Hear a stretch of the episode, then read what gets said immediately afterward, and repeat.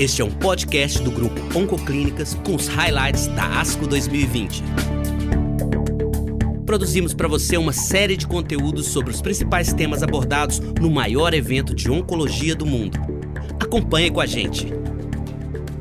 Olá, meu nome é Pedro Demarque, eu sou oncologista clínico de cabeça, pescoço e tórax em Botafogo, no Rio de Janeiro, e eu estou aqui com o Dr. Daniel Brito, que é oncologista clínico do NOB em Salvador. Olá, Daniel. Olá, Pedro. Bom, pessoal, é, nós vamos fazer agora uma explanação dos três artigos que separamos sobre os, os trabalhos de cabeça e pescoço nessa ASCO 2020. Começando com Pedro, nós vamos dar início ao estudo que fala a comparação de cisplatina a cada três semanas com cisplatina semanal. Perfeito. Então, Daniel, esse é um estudo de fase 2/3 de químio e radioadjuvante, comparando cisplatina semanal versus a cada três semanas em pacientes com SEC de cabeça e pescoço de alto risco. O desfecho primário desse estudo foi sobre vida global, sendo um estudo de não inferioridade. E o que eu achei que chamou a atenção, Daniel, foi é, o compliance do estudo. Né? Os pacientes no braço da cisplatina a cada três semanas receberam aí uma média de três doses e a dose cumulativa de cisplatina no, no braço semanal foi bastante alta, né? com uma, uma média aí de 240 miligramas. Ou seja, os japoneses souberam entregar muito bem essas duas doses e agora a gente tem dois braços bem semelhantes uh, do ponto de vista com que foi planejado de tratamento. Né? O estudo ele é positivo, então cisplatina semanal se mostrou não inferior à cisplatina a cada três semanas, e além disso, a cisplatina semanal ela foi menos tóxica do que a cisplatina a cada três. Existem algumas críticas em relação ao estudo, houve um pouco de desbalanço aí entre os braços, tinha um pouco mais de hipofaringe e T4 no braço da cisplatina a cada três semanas. Também houve um pouco de discussão em relação à margem de não inferioridade que foi setada, mas o estudo ele é positivo, né? E no meu ponto de vista, com, com esse resultado positivo e uma dose semanal de 40 miligramas no metro quadrado e não 30, como eventualmente a gente vê o pessoal fazendo, né? Eu acho que cisplatina semanal passa a ser aceitável, né? Não acho que é o um novo padrão de tratamento, nem vai ser a minha primeira escolha. Eu vou seguir fazendo cisplatina a cada 100. Eu acho que a gente tem uma maior robustez de dados na literatura com a dose de 100 a cada 3, mas eu particularmente passo a parar de criticar tanto a dose semanal. Alguma ponderação, Daniel, em relação a esse estudo? Sem dúvida, Pedro. Foi um estudo muito interessante, porque foi um dos primeiros estudos que colocou metodologia um pouco mais enxuta e mais transparente para a gente. Não houve participação de tratamento definitivo, tá? O estudo indiano prévio tinha uma porcentagem de pacientes que era quimioterapia e a radioterapia definitiva, e nesse cenário atual, desse estudo, uh, foi um estudo exclusivamente de tratamento adjuvante. Uma outra coisa interessante para ser colocado é que, como você me colocou aí, a gente tem uma maior distribuição de, de, de sítios né, de cabeça e pescoço,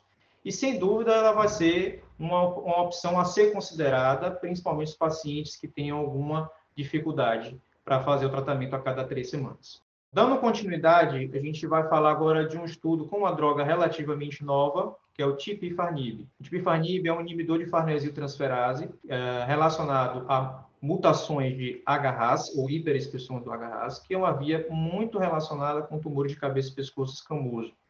Nesse estudo, um estudo pequeno, estudo com 21 pacientes, um estudo que teve uma cooperação de centros americanos e coreanos, e ele avaliou um estudo unibraço que teve alguns resultados muito animadores. Primeira coisa é que a população analisada uma população que já tinha sido previamente exposta a ao menos duas linhas de tratamento, isso é uma coisa a ser considerada. E nesse, nessa população, mesmo assim, a gente teve uma, eles tiveram uma taxa de resposta de mais de 40%, chegando a próximo de 50%, uma mediana de duração de resposta de 14 meses e uma expectativa de sobrevida global de cerca de 15 meses.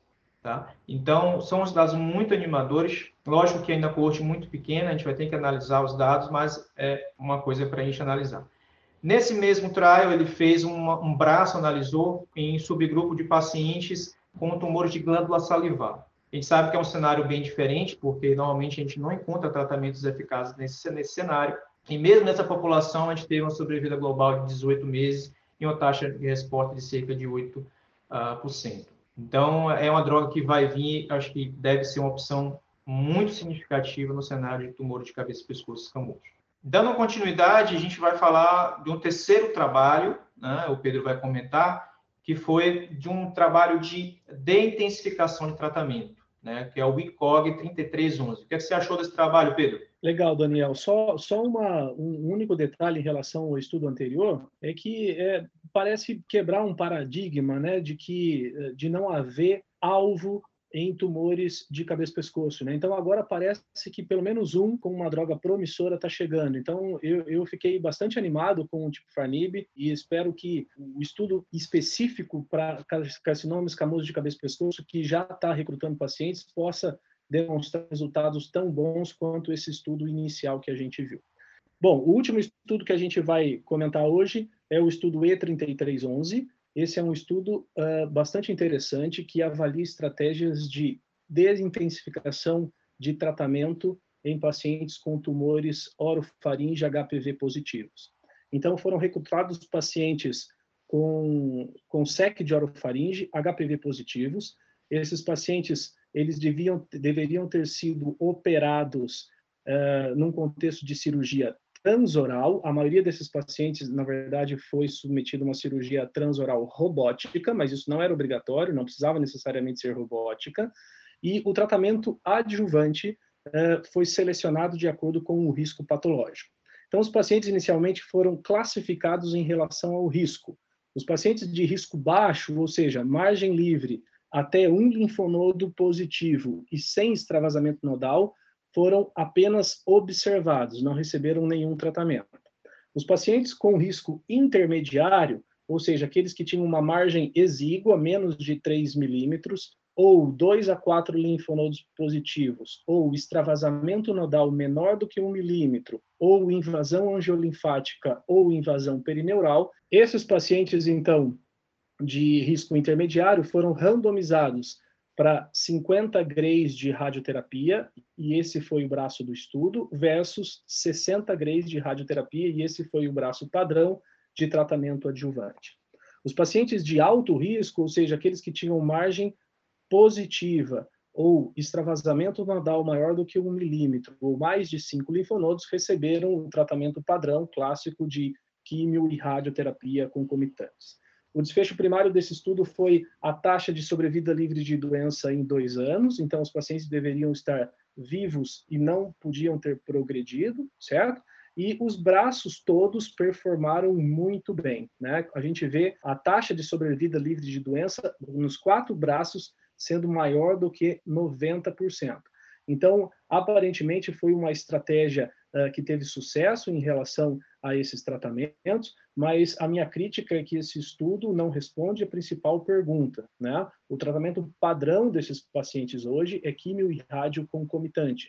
Então, obviamente que a minha consideração aqui é principalmente em relação ao braço intermediário que recebeu 50 grays, eu acho que esse eventualmente pode ser um braço controle num futuro estudo, que obviamente deve comparar ao braço hoje, que é ao tratamento padrão hoje, que é a químio e rádio concomitante para esses pacientes. Então, acho que essa é a minha conclusão, acho que esse é um estudo uh, que chamou bastante a atenção e que vai levar a novos estudos no futuro. Daniel, suas considerações finais. Bom, o que é que eu acho? Eu acho que é sempre bom falar um pouco de deintensificação no contexto cabeça e pescoço. A gente tinha falado bastante no último ano, mas de forma desanimadora no cenário só de quimio rádio, um estudo que veio né, nesse sentido, é bem positivo, porém, como é, Pedro colocou, a gente tem que ter alguns alertas em relação a ele. Primeiro alerta é essa questão que o Pedro colocou, né, que precisamos ter uma, uma ampliação da visão de ter uma comparação com o controle que seria rádio ou radioquímio. E a segunda coisa que me chama atenção, esse estudo, estudo ainda com análise interina de apenas um ano, e nesse grupo de pacientes com risco intermediário, no grupo teste com 50 grays, embora não, não tivesse diferença nos dados sobre vida livre de recorrência de uma forma geral, quando a gente analisa a sobrevida livre de recorrência local, que é um desfecho importante se tratando em radioterapia, a gente tem mais recidiva local, tivemos duas recidivas locais no braço 50 grays, versus nenhuma recidiva no braço 60 grays. Então, isso é um, é um dado é, relevante numa situação de uma análise ainda muito curta, de um ano. Eu acho que a gente precisa de dados mais maduros para que a gente possa colocar esse braço 50 grays como braço seguro de densificação nesses pacientes. Tá certo. Eu queria agradecer aí a atenção de todo mundo e sigam aproveitando aí os podcasts. Obrigado, um abraço. Até logo, pessoal. Até a próxima. Você pode conferir os demais podcasts nas principais plataformas de streaming. Grupo Oncoclínicas. Sua vida, nossa vida. Responsável técnico Dr. Bruno Lemos Ferrari. CRM MG 26609.